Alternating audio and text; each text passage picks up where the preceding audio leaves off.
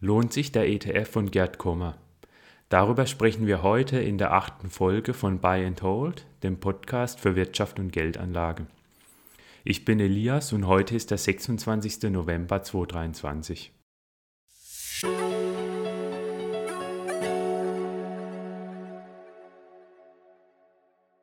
Der ETF von Gerd Kommer war kürzlich noch in aller Munde. Inzwischen hat sich die Berichterstattung darüber doch ein wenig gelegt. Ich werde heute mal einige Gründe nennen, warum ich den ETF nicht kaufen würde. Einen einzelnen ETF würde ich normalerweise nicht besprechen, aber ich mache bei Gerd Kommer eine Ausnahme.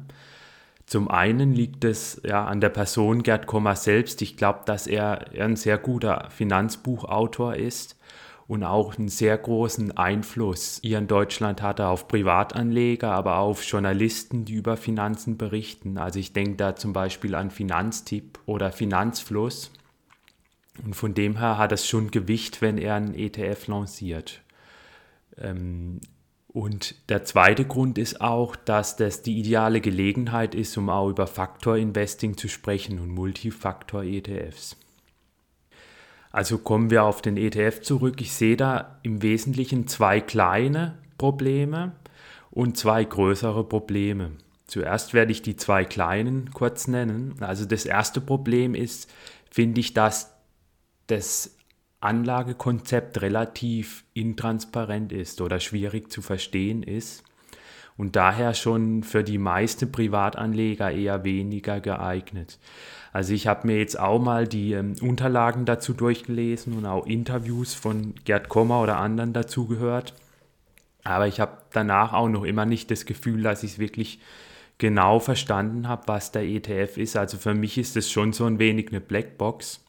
Also es werden hier fünf Faktoren miteinander kombiniert. Es gibt dann noch einen ESG-Filter, IPO-Aktien werden aussortiert. Also es ist nicht es ist nichts, was jetzt sehr leicht zu verstehen ist oder direkt nachzuvollziehen, sicherlich jetzt nicht für den normalen Privatanleger.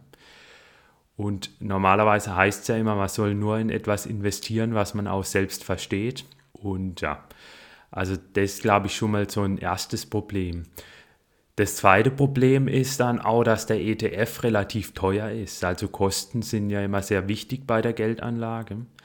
Und hier sind die Kosten jetzt schon bei 0,5 Prozent pro Jahr. Wenn ich jetzt günstig in Welt-ETFs investiere, dann habe ich Kosten von 0,1 oder 0,2 Prozent, also deutlich weniger. Und das kann sich auf lange Frist auch höher aufsummieren. Es sind inzwischen auch 130 Millionen Euro im ETF, Stand 26. November 2023. Äh, die TER ist dennoch weiter, finde ich, relativ hoch mit 0,5. Auch wenn man sich jetzt mal andere globale Multifaktor-ETFs anguckt, die in Deutschland verfügbar sind, dann ist der Gerd Kommer ETF eher schon am oberen Ende. Also laut meinen Recherchen gibt es da zwei ETFs, die entweder auch eine Gebühr von 0,5% oder höher verlangen und fünf andere ETFs, die weniger Gebühren verlangen. Auch an der Fondsgröße kann es ja eigentlich nicht liegen, dass die TER so hoch ist, denn es gibt hier auch ETFs mit weniger als 100 Millionen Euro Fondsvermögen, die dennoch eine geringere Kostenquote haben. Also es gibt, meine ich, zwei ETFs mit weniger als 100 Millionen Euro Fondsvermögen und einer Kostenquote von 0,3 Prozent oder geringer, zum Beispiel den Franklin Global Equity. Das Argument von Gerd Kommer ist, dass der ETF von ihm eben besonders innovativ ist und einen ganz neuen Ansatz verfolgt. Er zudem den Zugang zu fünf Faktoren bietet, die meisten anderen ETFs außer einem eben nur zu vier oder drei Faktoren. Außerdem gibt es bei seinem ETF keine Klumpenrisiken, also kein Unternehmen ist mit mehr als 1% gewichtet und kein Land mehr mit mehr als 50%. Und es gibt auch eine maximale Streuung.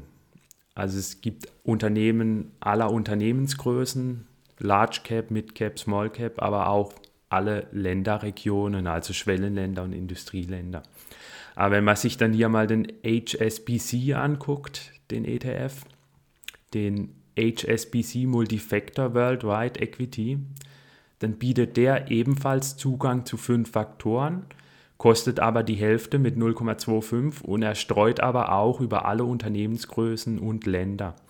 Außerdem habe ich dann hier auch mehr Track Record. Den ETF gibt es schon seit 2014. Das heißt, ich kann eher einschätzen, wie hoch die Kosten tatsächlich sind über die Tracking-Differenz.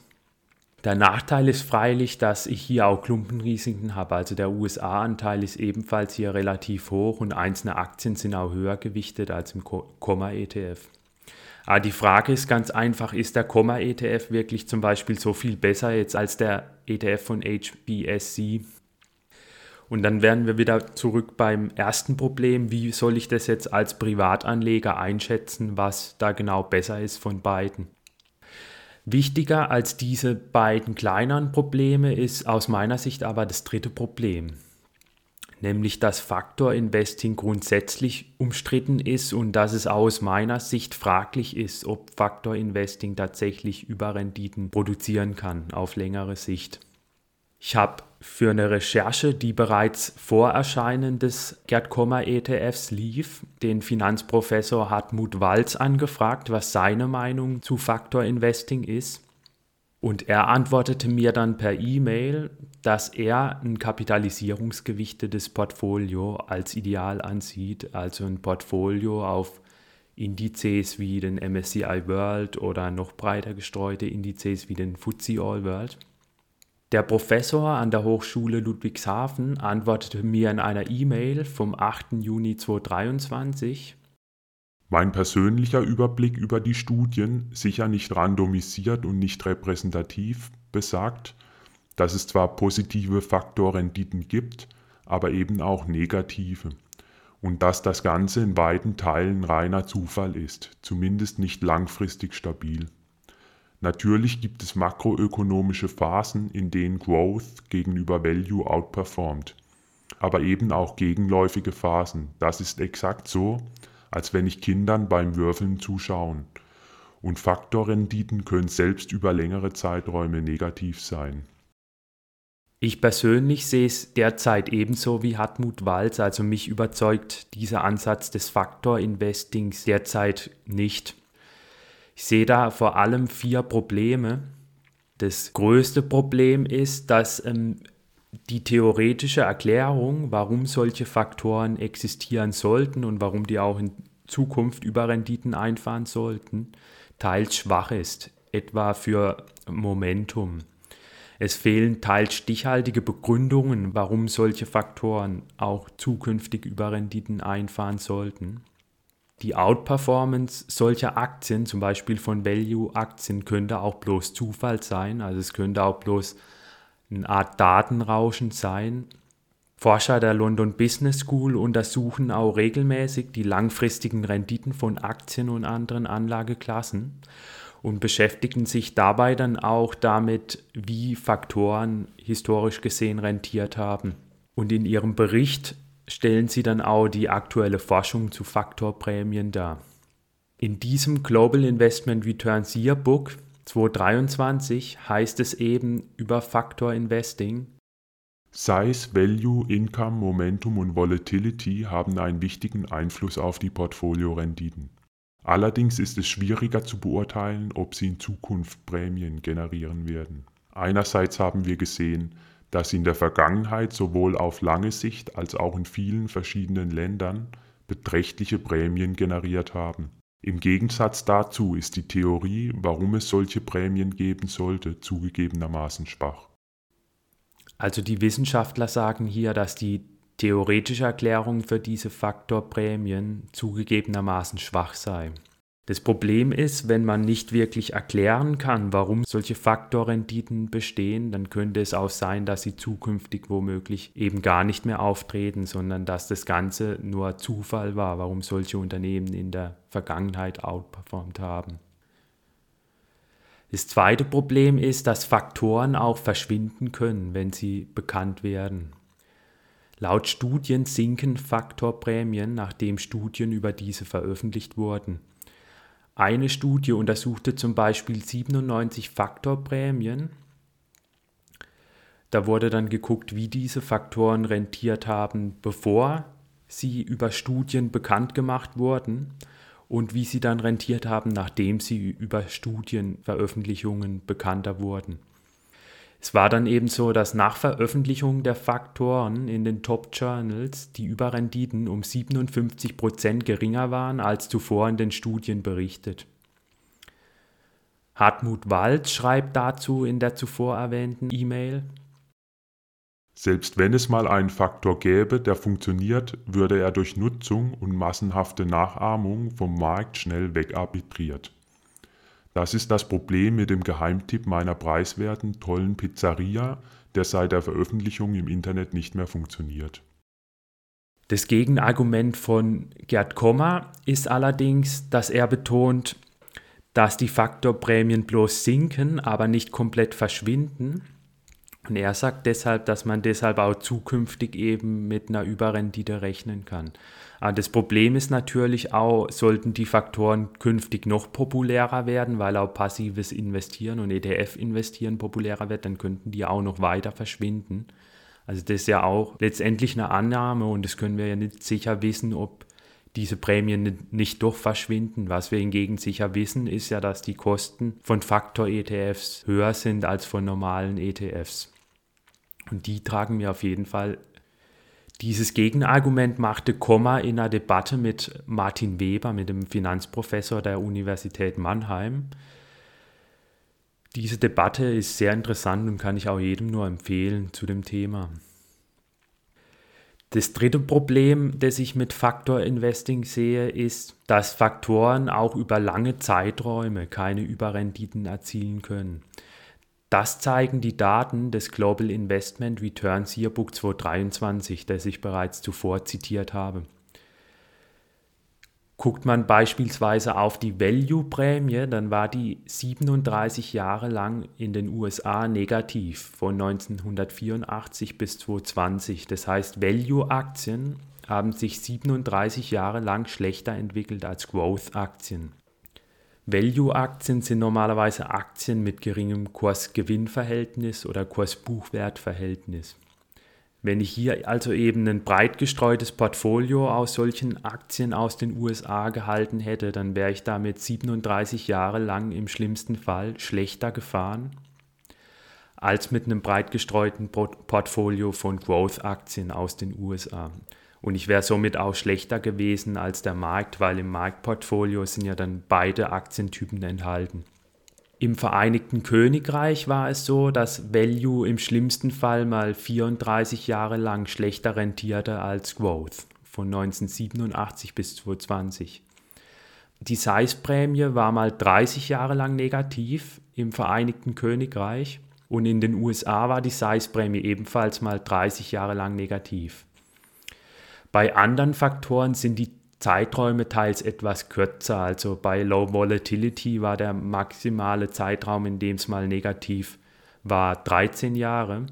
Allerdings sind die Datenzeiträume, die ja vorlagen, teilweise auch relativ kurz.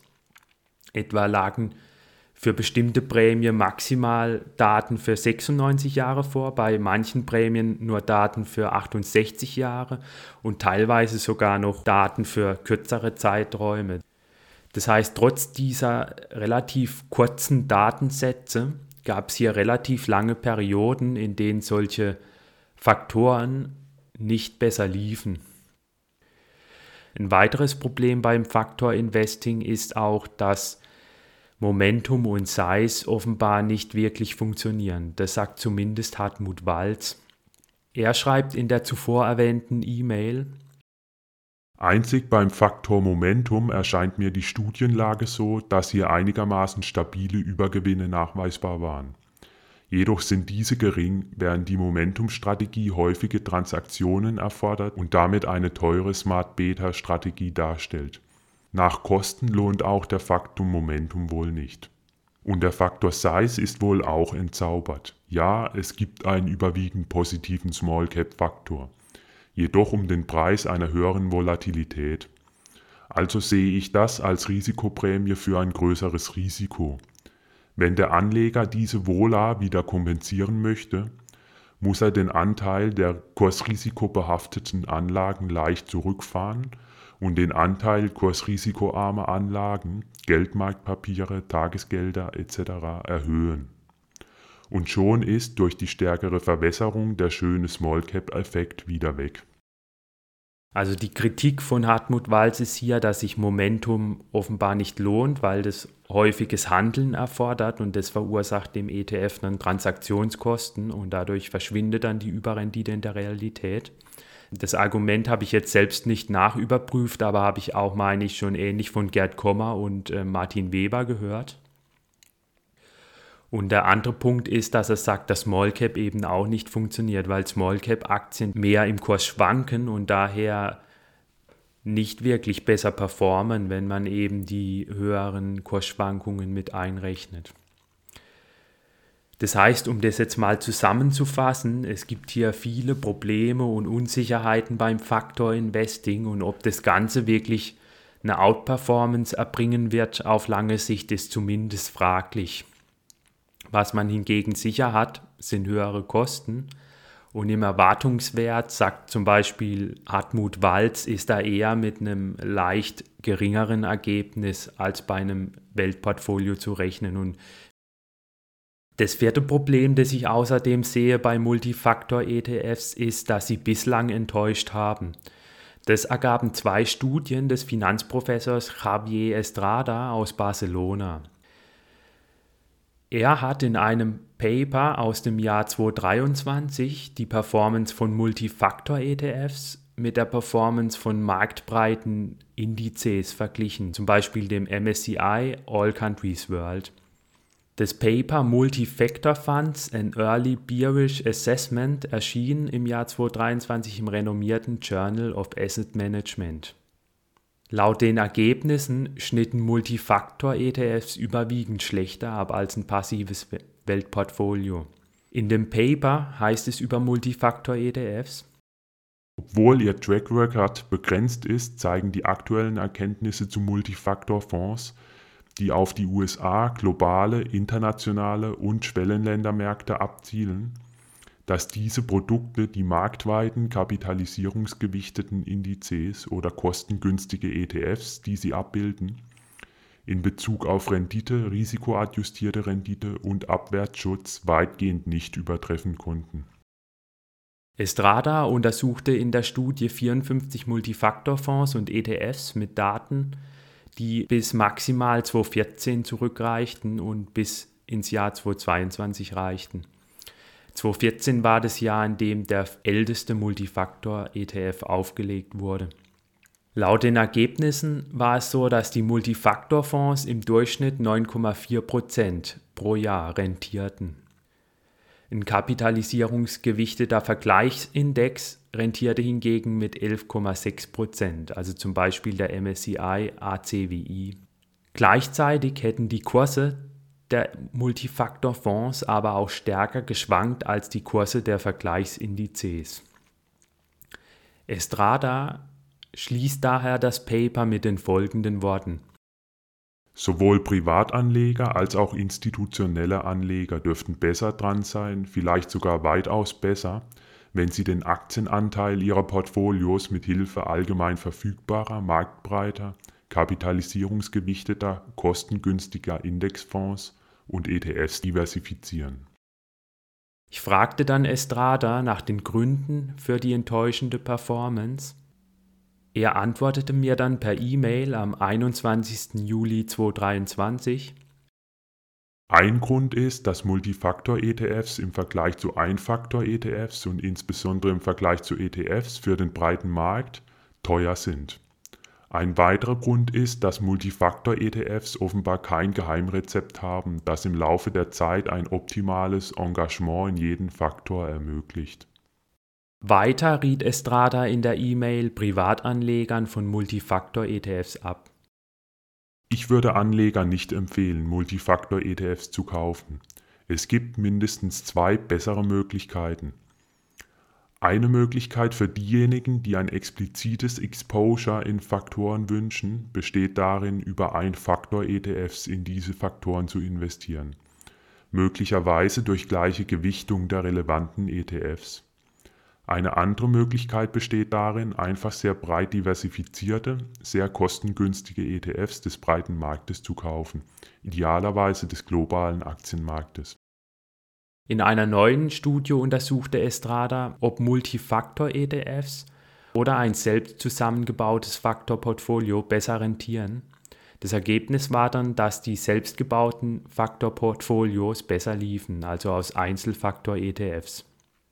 Das legt dann eben nahe, dass es auch hier offenbar entscheidend ist, auf die Kosten zu gucken und dass Multifaktor-ETFs hier nicht wirklich Mehrwert bringen, sondern es auch einfach reicht, zum Beispiel ein MSCI World zu kaufen und dem Ganzen dann nochmal ein MSCI World Value beizumischen, um eben Value stärker zu gewichten. Und hier es nicht nötig ist, zum Beispiel dann einen einzigen Fonds zu kaufen, der diese Faktorprämien direkt optimal herausarbeitet. Man muss allerdings auch sagen, dass die letzten Jahre für Multifaktor-ETFs vermutlich auch relativ schwierig waren, denn viele dieser ETFs gewichten die Faktoren Quality, Size und Value über. Und in den letzten Jahren war es ja gerade so, dass Size und Value sich nicht gut entwickelten, weil vor allem die Tech-Konzerne outperformten. Und das sind eben alles Large Cap Growth Unternehmen. Allerdings muss man dann auch wieder hier dagegen sagen, dass die Idee bei Multifaktor-ETFs ja gerade ist, über verschiedene Faktoren zu diversifizieren, um zu verhindern, dass ein einzelner Faktor, der negativ ist, die gesamte Performance verschlechtert. Und dieses Konzept ist ja bislang, muss man dann sagen, nicht wirklich aufgegangen. Man muss aber auch wiederum sagen, der Beobachtungszeitraum in diesen Studien war sicher relativ kurz. Und es wäre da interessant, noch längere Daten zur Verfügung zu haben. Außerdem gibt es offenbar bislang auch bloß die beiden Studien von Estrada und somit wenig Evidenz. Also es wäre sicherlich auch interessant, noch mehr Studien hier zu bekommen. Aber was man halt dennoch abschließend festhalten muss, ist, dass gerade deswegen man vielleicht dann doch eher die Finger davon lassen sollte, wenn es ja noch wenig Studien dazu gibt und zudem die wenigen Studien dann auch eher gegen Multifaktor-ETFs sprechen und gegen Multifaktor-Investing.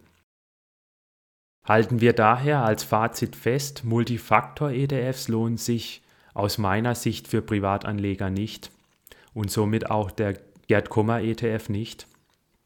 Was man hier, finde ich, auch beachten sollte, ist, dass gerade Vermögensverwalter und Honorarberater auch einen Anreiz haben, Faktor Investing zu empfehlen, denn sie können sich damit gegenüber Kunden interessanter machen. Sie können ja den Kunden dann sagen, ja, mit Faktor Investing sind hier Überrenditen von 1% oder 1,5% pro Jahr gegenüber dem MSCI World drin. Und so ein Faktorportfolio ist eben auch dann schwieriger zusammenzubauen als ein einfaches Weltportfolio, wo ich einfach ein FTSE All World kaufe und den dann regelmäßig bespare. Das heißt, Honorarberater können auch hier dann nochmal mehr rechtfertigen, warum eben ihre Dienste auch wichtig sind und ähm, eben auch eine Bezahlung lohnen. Und gerade deshalb haben sie dann auch oft einen Anreiz, solche Faktor-ETFs zu empfehlen oder Faktor-Investing zu empfehlen. Das soll jetzt nicht heißen, dass Gerd Kommer Faktor-Investing empfiehlt, weil das ihm irgendwie geschäftlich entgegenkommt. Ich denke, er ist schon tatsächlich davon überzeugt. Er schreibt ja auch in seiner Dissertation, die dann später als Buch erschienen ist, dass er Faktor Investing als sinnvoll erachtet, also in dem Buch Souverän investieren mit Indexfonds und ETFs. Von dem her denke ich schon, dass er auch tatsächlich davon überzeugt ist. Aber mein Eindruck ist eben doch, dass viele Honorarberater Faktor Investing auch deshalb empfehlen, um sich eben nochmal zusätzlich interessant zu machen und dass die akademische Fassung da doch nochmal ein wenig zurückhaltender ist. Generell ist jedenfalls aus meiner Sicht da nicht genügend Evidenz da, um zu sagen, Faktor Investing lohnt sich. Ich denke eher, dass es so ist, wie der Hartmut Wald sagt, dass man da im Erwartungswert eher mit einer geringeren Rendite als die Marktrendite rechnen muss, die natürlich nur leicht geringer ist. Also ein großer Fehler wird man wahrscheinlich mit Faktor Investing auch nicht machen wenn man es richtig macht. Hartmut Walz meinte in der E-Mail, mir gegenüber auch, dass er da immer noch die Schulnote 1 bis 2 vergeben würde. Aber man wird viel, wahrscheinlich im Erwartungswert, glaube ich, fahrt man damit eher schlechter, leicht schlechter. Das war's auch schon mit der heutigen Folge. Falls euch die Folge gefallen hat, dann teilt sie gerne. Und falls ihr Fragen, Anregungen oder Kritik habt, dann schreibt mir gerne eine E-Mail an info at buyandhold-podcast.de. Uns würde mich auch freuen, wenn ihr in die vergangenen Folgen reinguckt oder die auch weiterempfiehlt. Da ging es unter anderem darum, ob sich ein Investment in Gold und Immobilien lohnt. Und in einer weiteren Folge habe ich auch den Fondtest der Stiftung Warentest kritisiert. Dann darf ich mich von euch verabschieden und bis bald.